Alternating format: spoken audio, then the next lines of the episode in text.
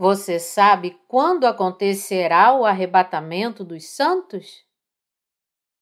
Apocalipse 10, de 1 a 11. Vamos agora voltar nossa atenção para a questão de quando o arrebatamento acontecerá. Há muitas passagens na Bíblia que falam sobre o arrebatamento. O Novo Testamento tem muitas passagens que o discutem, assim como o Antigo Testamento, onde podemos encontrar, por exemplo, Elias, que subiu ao céu em uma carruagem de fogo, e Enoque, que andou com Deus e foi levado por ele. Como pode ser visto, a Bíblia fala do arrebatamento em muitos lugares. Arrebatamento significa levantar. Refere-se a Deus elevando o seu povo ao céu pelo seu poder.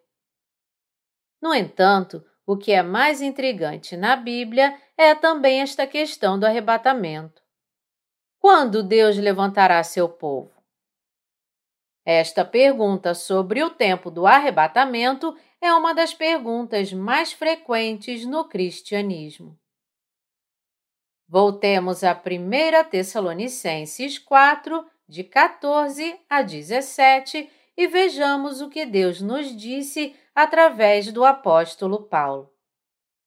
Pois, se cremos que Jesus morreu e ressuscitou, assim também Deus, mediante Jesus, trará em sua companhia os que dormem. Ora, ainda vos declaramos por palavra do Senhor isto: nós, os vivos, os que ficarmos até a vinda do Senhor, de modo algum precederemos os que dormem. Porquanto o Senhor mesmo, dada a sua palavra de ordem, ouvida a voz do arcanjo e ressoada a trombeta de Deus, descerá dos céus, e os mortos em Cristo ressuscitarão primeiro. Depois, nós, os vivos, os que ficarmos, seremos arrebatados juntamente com eles entre nuvens para o encontro do Senhor nos ares, e assim estaremos para sempre com o Senhor. Em Judas 1,14, Deus também nos fala. Quanto a estes, foi que também profetizou Enoque, o sétimo depois de Adão, dizendo: Eis que veio o Senhor entre suas santas miríades. Os santos, em outras palavras, serão elevados ao ar por nosso Deus com o som da trombeta do arcanjo, permanecerão no ar por um tempo e então descerão novamente com nosso Senhor Jesus. Esta é a descrição bíblica do arrebatamento. A razão pela qual examinamos as passagens acima de antemão é porque Apocalipse 10 nos diz quando o arrebatamento virá. Como mencionei antes, a passagem central deste capítulo encontra-se no versículo 7. Mas, nos dias da voz do sétimo anjo, quando ele estiver para tocar a trombeta, cumprir-se-á então o mistério de Deus, segundo ele anunciou aos seus servos, os profetas. Este versículo é a chave para responder a todas as nossas perguntas e dúvidas sobre o arrebatamento, pois nos diz quando o arrebatamento acontecerá. Deus envia um anjo forte a João em visão, e ele mostra o que ele fará por meio desse anjo, fazendo com que ele haja como se o Senhor Jesus tivesse vindo a esta terra. Este anjo, levantando a mão para o céu, jurou por aquele que vive pelos séculos dos séculos, o mesmo que criou o céu, a terra, o mar e tudo quanto neles existe. Já não haverá demora. O fato de não haver mais demora significa que não há mais motivos para esperar. Significa não há tempo. O que não há tempo, por sua vez, significa que no dia do toque do sétimo anjo, o mistério de Deus será cumprido como Deus declarou aos seus servos, os profetas. Das pragas das sete trombetas, quando a última trombeta tocar, o mundo entrará nas pragas dos sete cálices. Devemos saber que a partir daí não haverá mais tempo restante para este mundo. Como tal, a palavra de Deus no versículo 7 assim diz: Mas nos dias da voz do sétimo anjo, quando ele estiver para tocar a trombeta, cumprir-se-á então o mistério de Deus, segundo ele anunciou aos seus servos, os profetas. Isso se referindo ao tempo do arrebatamento. Em outro lugar, Paulo também disse que o arrebatamento aconteceria com a voz de um arcanjo e o toque da trombeta de Deus. Isto é o que Paulo tinha em mente, e este é o ponto de partida para todas as outras referências da Bíblia ao arrebatamento também. Mas, nos dias da voz do sétimo anjo, quando ele estiver para tocar a trombeta, cumprir-se-á então o mistério de Deus, segundo ele anunciou aos seus servos, os profetas. Esta palavra nos diz que o arrebatamento dos santos acontecerá quando o sétimo anjo tocar a sua trombeta, erguendo-os para o ar. Quando os servos de Deus espalharam o Evangelho da Água e do Espírito às almas perdidas, o Espírito Santo realmente desceu sobre os corações dos crentes que aceitaram o verdadeiro Evangelho e eles realmente se tornaram os filhos de Deus. Para nós, o arrebatamento, o mistério de Deus, também se tornará realidade, elevando os santos para o ar. Depois disso, Deus destruirá completamente este mundo derramando sobre ele as últimas pragas dos sete cálices. Trará o reino de Deus para esta terra, onde reinaremos com Cristo por mil anos. E então nos moverá para um novo céu e nova terra, onde viveremos para sempre. Após contar a João sobre o arrebatamento vindouro, Deus ordenou que ele comesse o livrinho e profetizasse novamente. A lição mais importante que os servos de Deus devem ensinar aos santos que vivem nestes últimos dias é sobre o evento do arrebatamento e seu tempo exato. Eles devem ensinar essas lições em termos biblicamente sólidos. Eles também devem pregar o Evangelho da Água e do Espírito com precisão. Isso é o que os servos de Deus e seus santos, que estão vivendo no fim dos tempos, devem fazer. Deus, assim, confiou aos santos essas obras, bem como revelou a eles o seu mistério. Deus nos diz que ele não tardará, mas cumprirá suas obras sem falta. Quando chegar a hora, Deus cumprirá tudo em realidade.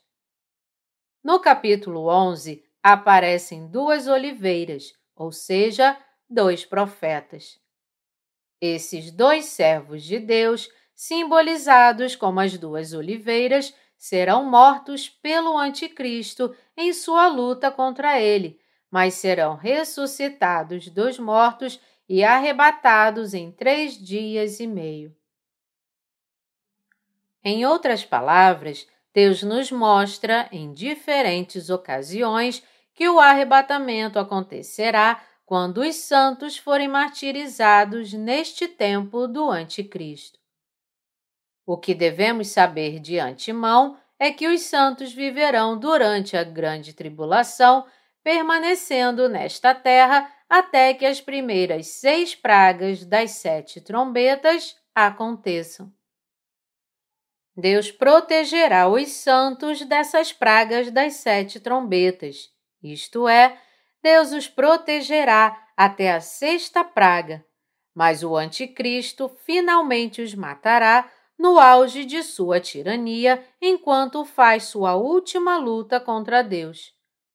A morte que os santos abraçarão neste momento é o seu martírio. Porque eles morrerão a morte justa para defender sua fé, chamamos isso de martírio. Devemos, portanto, crer que o arrebatamento virá após este martírio e também pregar esta fé aos outros. Muitas pessoas ficaram muito confusas sobre se o arrebatamento acontecerá antes ou depois da grande tribulação. As pessoas antigamente pensavam que Cristo voltaria depois da tribulação e que os santos seriam levantados com esta segunda vinda de Jesus. Hoje em dia, a maioria dos cristãos acredita que o arrebatamento virá antes da grande tribulação. Eles pensam que não terão nada a ver com as pragas das sete trombetas ou dos sete cálices, e que serão levantados quando estiverem vivendo suas vidas cotidianas, normais e belas. Mas não devemos ser enganados por este falso ensino. Essas pessoas estão muito equivocadas em seu conhecimento e compreensão do tempo do arrebatamento à medida que o fim dos tempos se aproxima cada vez mais, sua piedade diminuirá e sua fé desaparecerá. Quando digo que o arrebatamento virá no meio da grande tribulação, não estou dizendo isso para torná-lo ainda mais piedoso. Eu só quero que você tenha um entendimento claro sobre o tempo do arrebatamento e fuja do falso ensino do arrebatamento pré-tribulação, pois no versículo 7 Deus nos diz em detalhes: Mas nos dias da voz do sétimo anjo, quando ele estiver para tocar a trombeta, cumprir-se-á então o mistério de Deus, segundo ele anunciou aos seus servos, os profetas. Quando as pragas dos sete cálices forem derramadas, ao contrário das pragas anteriores das sete trombetas, elas serão derramadas uma após a outra continuamente. Nós, os santos, devemos saber disso. Apocalipse 16, de 1 a 2, nos diz: Ouvi, vinda do santuário, uma grande voz dizendo aos sete anjos: Ide e derramai pela terra as sete taças da cólera de Deus. Saiu, pois, o primeiro anjo e derramou a sua taça pela terra, e aos homens portadores da marca da besta e adoradores da sua imagem sobrevieram úlceras malignas e perniciosas o derramamento das taças restantes em sequência prossegue após esta primeira praga, como se as pragas estivessem em piloto automático, com os sete anjos esvaziando suas taças um após o outro, sem som de trombeta ou qualquer outra coisa. Derramando as taças em sequência, em outras palavras, Deus destruirá completamente este mundo. Por quê? Porque tudo irá acabar com as pragas das sete taças que juntas estão contidas na praga da sétima trombeta. Quando as pragas das sete trombetas são trazidas, há pelo menos algumas pausas entre uma praga e a próxima mas com as pragas das sete taças não há tal pausa. Porque essas pragas das sete taças estão reservadas para o momento final, depois que as pragas das sete trombetas forem trazidas em sua ordem, quando a última trombeta finalmente tocar, o mundo mudará para o nível totalmente novo onde tudo terminará. É por isso que Apocalipse 1, de 15 a 18, fala: O sétimo anjo tocou a trombeta e houve no céu grandes vozes dizendo: O reino do mundo se tornou de nosso Senhor e do seu Cristo, e ele reinará pelos séculos dos séculos. E os vinte e quatro anciãos que se encontram sentados no seu trono diante de Deus prostraram-se sobre o seu rosto e adoraram a Deus, dizendo: Graças te damos, Senhor Deus Todo-Poderoso, que és e que eras, porque assumiste o teu grande poder e passaste a reinar. Na verdade, as nações se enfureceram. Chegou, porém, a tua ira e o tempo determinado para serem julgados os mortos, para se dar o galardão aos teus servos, os profetas, aos santos e aos que temem o teu nome, tanto aos pequenos como aos grandes, e para destruíres os que destroem a terra. É dito aqui que quando o sétimo anjo tocou sua trombeta, grandes vozes foram ouvidas, dizendo: O reino do mundo se tornou de nosso Senhor e do seu Cristo, e ele reinará pelos séculos dos séculos mas não há menção de uma praga. Por quê? Porque imediatamente após o toque da sétima trombeta não haverá a sétima praga, mas o arrebatamento. Deus ressuscitará e levantará os santos, tanto os que ainda vivem na terra quanto os que já estão dormindo, e quando o arrebatamento deles terminar, ele derramará as pragas das sete taças e destruirá completamente o mundo. Se quisermos descobrir quando exatamente nosso arrebatamento acontecerá, temos apenas que olhar para a palavra de Deus encontrada em Apocalipse 10, 7. O mistério de Deus certamente será consumado neste tempo, como ele declarou aos seus servos, os profetas. O mistério de Deus aqui se refere ao arrebatamento, não de ninguém, mas dos santos. Aqui apresento outra passagem para sua compreensão clara e fé correta.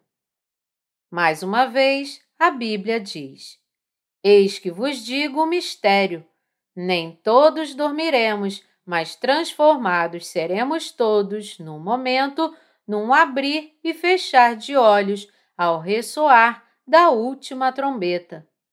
A trombeta soará, os mortos ressuscitarão incorruptíveis e nós seremos transformados. 1 Coríntios 15, de 51 a 52. A Bíblia não diz claramente que a ressurreição dos santos ocorrerá na última trombeta? Quando a trombeta tocar, os mortos em Cristo serão ressuscitados incorruptíveis e nós também seremos transformados em um momento para sermos arrebatados. O anjo que aparece no capítulo 10 é um anjo forte enviado por Deus diferente dos outros anjos que tocam as primeiras seis trombetas. Quando olhamos para o que esse poderoso anjo faz, ele se parece tanto com Deus que podemos até confundi-lo com Deus. Vi outro anjo forte descendo do céu, envolto em nuvem, com o arco-íris por cima de sua cabeça.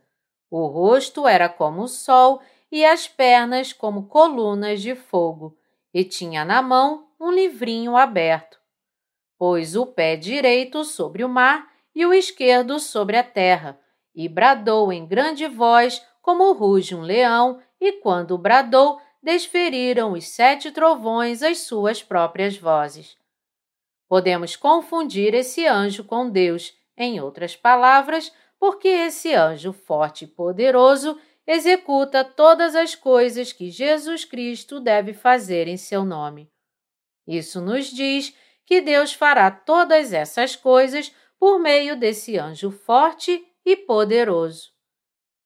Diz-nos que este anjo, pondo o pé no mar e na terra, destruirá a ambos, e que quando os trovões vierem, ele completará tudo o que Deus planejou em Jesus Cristo desde o início da criação do universo e da humanidade. Das pragas das sete trombetas, nós, os santos, viveremos e experimentaremos as primeiras seis pragas e continuaremos a pregar o Evangelho até então.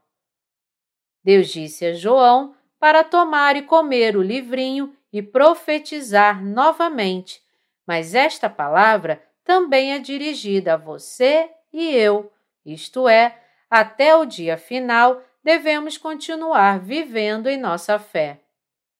Como nosso arrebatamento se realizará quando a sétima trombeta tocar, devemos reconhecer esta verdade de nosso arrebatamento, apegar-nos a ela com fé, ouvir a palavra e pregar o Evangelho até que este dia chegue. Até a sétima trombeta tocar, o Anticristo estará ativo em meio a essa praga. Os santos serão martirizados com ela e serão arrebatados logo em seguida.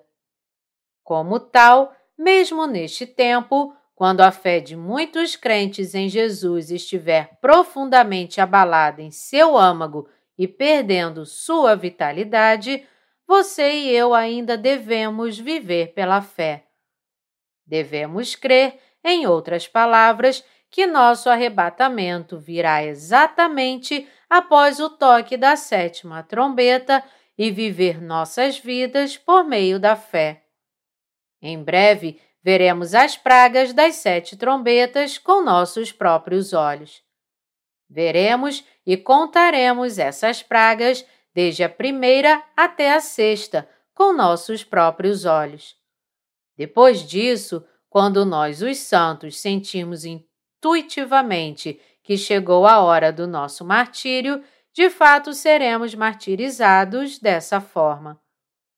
Este não é um conto de fadas nem uma ficção científica, nem é algo que você pode acreditar ou não segundo sua própria vontade. Isso é o que realmente vai acontecer a você e eu. Apocalipse 10, 7, o versículo que mostra o arrebatamento mais claramente do livro de Apocalipse, nos diz que o arrebatamento dos santos virá com o toque da sétima trombeta e que o mundo terminará com as pragas das sete taças. Após exaltar os santos, Deus levará o mundo inteiro à sua morte. Quando todos os santos forem arrebatados, eles louvarão ao Senhor Jesus nos ares. Mas nesta terra, as pragas das sete taças serão derramadas, destruindo completamente o mundo, e quando essas pragas das sete taças terminarem, os santos descerão na terra renovada com o Senhor Jesus. E o reino milenar, o reino de Cristo, será então construído nesta terra. Os cristãos de hoje apoiam principalmente o arrebatamento pré-tribulação.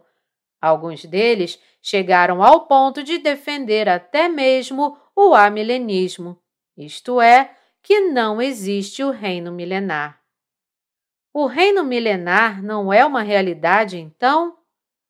Há muitos que acreditam assim nestes dias.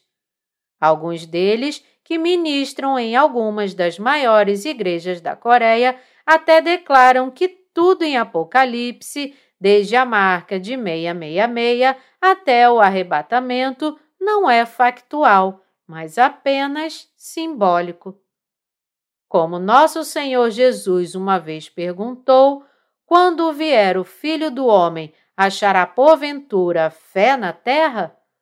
Certamente é muito difícil encontrar verdadeiros crentes nestes tempos finais. O Senhor Jesus nos diz que nosso arrebatamento é real e verdadeiramente acontecerá. Quando formos arrebatados, encontraremos o Senhor Jesus nos ares e o louvaremos seremos cuidados e confortados por Ele, e retornaremos a esta terra novamente com Ele. Descendo para o reino milenar, viveremos novas vidas em nossos corpos ressuscitados e transformados, em meio a tudo que é renovado, desde nossas vidas transformadas até as bênçãos transformadas.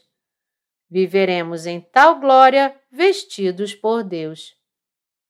Você e eu devemos viver com essa fé e essa esperança. Quando o reino milenar terminar, entraremos no novo céu e nova terra e reinaremos com Cristo para sempre em eterna honra e glória.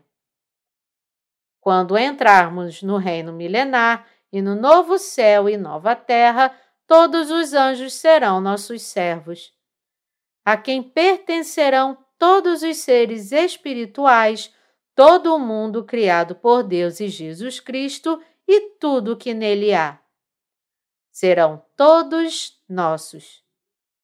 É por isso que a Bíblia diz que aqueles que herdarão todas as coisas são os santos porque você e eu somos os santos que nasceram de novo pelo Evangelho da Água e do Espírito, nós somos os herdeiros de Deus e co-herdeiros com Cristo, a quem todas as coisas serão herdadas. Como tal, você e eu devemos superar as dificuldades nesta terra pela fé e perseverar olhando para o dia de nossa herança. Devemos também ter a fé batalhadora como as tropas de elite de Deus. Deus nos disse que todas essas coisas serão cumpridas em breve, sem demora. Em outras palavras, elas certamente serão cumpridas rapidamente. Alguns podem então se perguntar por que Deus não nos contou sobre isso com mais detalhes. A resposta a esta pergunta é que ocultar suas obras é sabedoria de Deus. Provérbios 25, 2 e Lucas 10, 21. Se o plano de Deus fosse escrito em detalhes, seria motivo de muita agitação neste mundo. Os santos, então, não poderiam viver até o último dia. Quase todos os santos seriam mortos pelos incrédulos, e nenhum único santo sobreviveria. Se cada detalhe sobre o fim dos tempos estivesse escrito na Bíblia, aqueles que não nasceram de novo pela água e pelo Espírito matariam todos os crentes nascidos de novo. Tendo escondido seus propósitos, Deus os revela apenas àqueles que merecem e de outra forma os mantém como mistérios do resto. Esta é a sabedoria de Deus. Deus nos revelou seu plano e nos permitiu conhecê-lo apenas porque é tão necessário para os santos desta era. As igrejas de Deus nascidas de novo estão agora falando do fim dos tempos em detalhes. Isso significa que os últimos dias estão se aproximando. Porque a era da tribulação é iminente, a palavra do Apocalipse é pregada para que os santos tenham conhecimento adequado do fim dos tempos para perseverar e vencer esta tribulação que se aproxima. Mesmo os nascidos de novo, se enfrentarem a tribulação sem nenhum conhecimento, não saberão o que fazer e serão lançados em grande confusão quando a tribulação realmente chegar. Essa confusão será ainda maior para aqueles que confiam apenas em sua própria fé individual. Podemos imaginar que muitas almas despreparadas, em sua ignorância e confusão, começarão a seguir o caminho errado quando chegar o fim dos tempos. Deus te disse alguma coisa? Ele não te mostrou uma visão quando você estava orando? Muitos ficarão agitados para buscar visões de Deus, e muitos alegarão ter visto tais visões no fim dos tempos. Deus não te disse algo quando você estava orando? Se os santos permanecerem ignorantes, esta será uma questão bastante comum levantada entre os santos do fim dos tempos. Mas Deus nunca trabalha dessa maneira, pois ele já nos ordenou: quem tem ouvidos, ouça o que o Espírito diz às igrejas. O santo, em outras palavras, deve ouvir apenas o que o Espírito Santo diz através das igrejas. Porque o Espírito Santo, garantindo a palavra de Deus, testifica apenas o que é verdadeiro e correto. Quando as pragas que cercam o fim do mundo vierem, nós, os santos, não seremos pegos de surpresa nas tribulações seguintes, mas viveremos pela fé. Pois a essa altura já teríamos ouvido a palavra da verdade e agravada em nossos corações com fé de antemão. É por isso que João nos revelou o que acontecerá no futuro de antemão, e porque os servos de Deus pregam a verdade dentro dos limites desta palavra escrita. Profetizar nada mais é do que conhecer e pregar o que vem da palavra escrita de Deus. Alegar ter tido visões em sonhos ou orações não é. Nunca esqueça que nosso arrebatamento realmente virá e que somos os santos de Deus. Nem esqueça que agora você se tornou um santo que estará com Cristo nos ares quando seu arrebatamento vier, que descerá à terra renovada novamente para viver por mil anos e que viverá para sempre no novo céu e nova terra. Se você ouvir pessoas falando sobre arrebatamento pré-tribulação ou arrebatamento pós-tribulação, ou alegando que não há nenhum reino milenar, diga a verdade, referindo-se à passagem que discutimos aqui.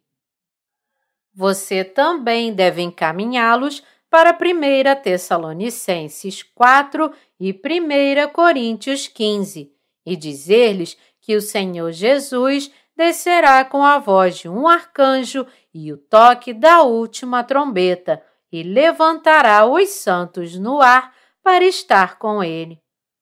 Somente quando você acredita neste arrebatamento você pode defender sua fé.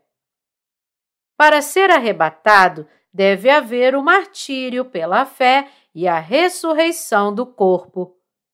Porque o arrebatamento virá simultâneo à ressurreição, assim que ressuscitarmos, seremos arrebatados e elevados ao ar. O arrebatamento e a ressurreição, portanto, são a mesma coisa.